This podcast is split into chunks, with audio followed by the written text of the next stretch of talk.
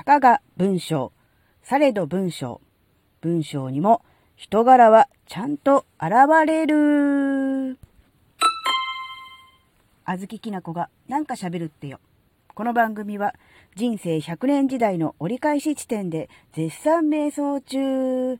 あずききなこがお送りします。皆さんこんにちは。あずきなです。あずきなは、えー年末に Kindle 本出版をして、えーその後ですね、まあ、晴れて自由の身になったっていう言い方は、えー不適切かもしれませんが、えーね、自分が原稿を書くということをね、あまり意識しなくて良くなったという反動なのか、えー最近ね、いろんな人の本を読みます。もちろんね、あのー個人出版されてる Kindle 本作家さんの本も読みますし、えー商業出版されてるあの一般のね、え本も読みます。えなので、え結構ね、えお正月は、ね、だらだらしつつも、え本は読んでいたという感じです。それでですね、やっぱりあの、まとめて、あるいは大量にいろんな人の本を読むという機会に恵まれたから、特に強くそう思ったのかもしれませんが、うーん、やっぱりね、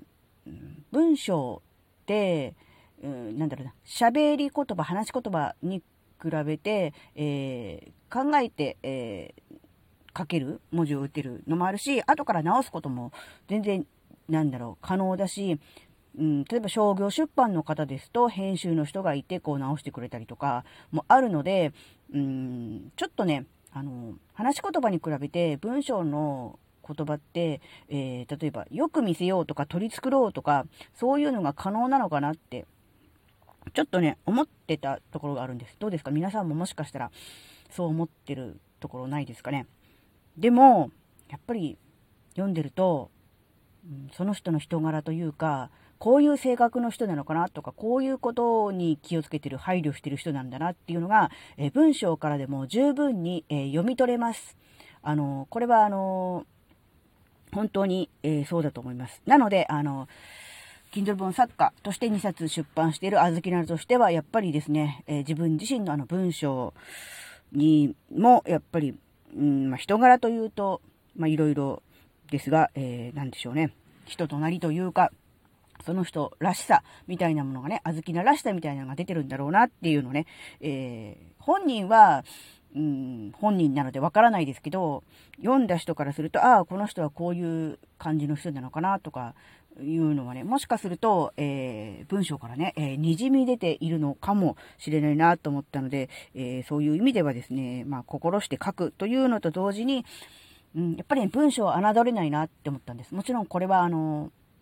なんだろう、本、出版物だけじゃなく、ブログとか、うん、もっと言うとメールとか LINE とかのメッセージでもそうですよね。必ず最初に挨拶を入れる人とか、うん、挨拶一切抜し抜きで、え要件だけ、えーなんだろう、打ってくる人、書いてくる人もいますし、絵文字が多い人、スタンプ多い人、逆に絵文字スタンプ一切入れない人、長文でダラーっと、うん、なんだろう、要点もなくダーっとね、会話文そのまま音声入力しましたみたいな感じで出す人、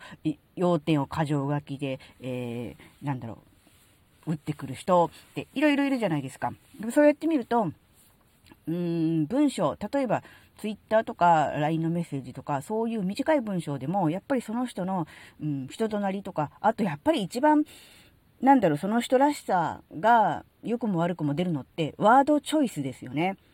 単純に語彙力があるとかないとか、そういうんじゃなくって、うん、なんだろうな、あえて、この表現を、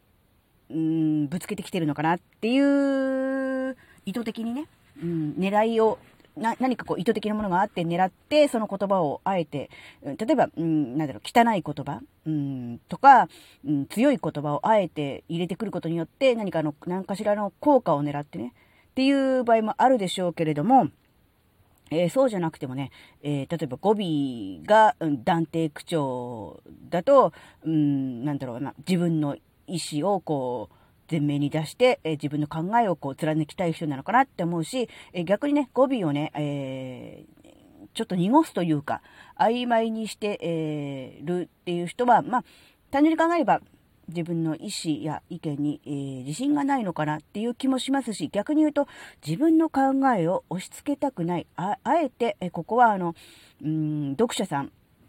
あるいはその、まあ、メールなり LINE だったら、その送り手、相手の人に、えー、考えてもらいたいというね、余地を残してるのかなっていう気もしますし、なので、そういう、う例えば語彙力というか表現、うん、ワードチョイスとか、あとは、うんと、文末の表記、うん、によっても、えー、その人のね、えー、なんだろう、癖というか、うん、意図というか、考え方というか、うん、その人らしさが出てるなって思ってね、そういう意味ではね、非常にね、あの、面白いなっていうんでね、うん、特にあの、個人出版されてる Kindle 本とかを読みますと、やっぱりあの、うん、なんだろうな、ノウハウとか、そういう、なんだろう、知識を、こう、論文的なものを出だすよりかは、えー、なんだ、自分の体験とか考え方みたいなのを、こう、表現してる本とか表現している部分が多いので、そういうところにですね、その人らしさのね、表現が、えー、出ててね、ああ、こういう人は、こういう人なのかなって、えー、会ったことない人ですし、なんなら顔もわからないですし、名前もね、あの、本名じゃなくて、あの、ペンネームだったりとかもしますので、えー、せいぜいね、性別と年代ぐらいしかわかりませんけども、あ、こういう人なのかなっていうのをね、ちょっとね、えー、想像しながら、えー、読んでみるっていうのもね、ちょっと面白いですね。あの、それが合ってるとか、うん、合ってないとか、そういう答え合わせとかはどうでもよくって、自分の中で、うん、書いてあることだけではなくて、その、この、この文を書いた作者さんはどういう背景の人なのかなっていうのを文字で書いてあることだけじゃなく、それ以外のことも、うんその表現から、え読み取る。うん、ちょっと難しいな。なんか言い方が。うん、なんかこう、何五感を読み取るとか、あの、行、あ、五感じゃないや。行間を読むとかよく言うじゃない。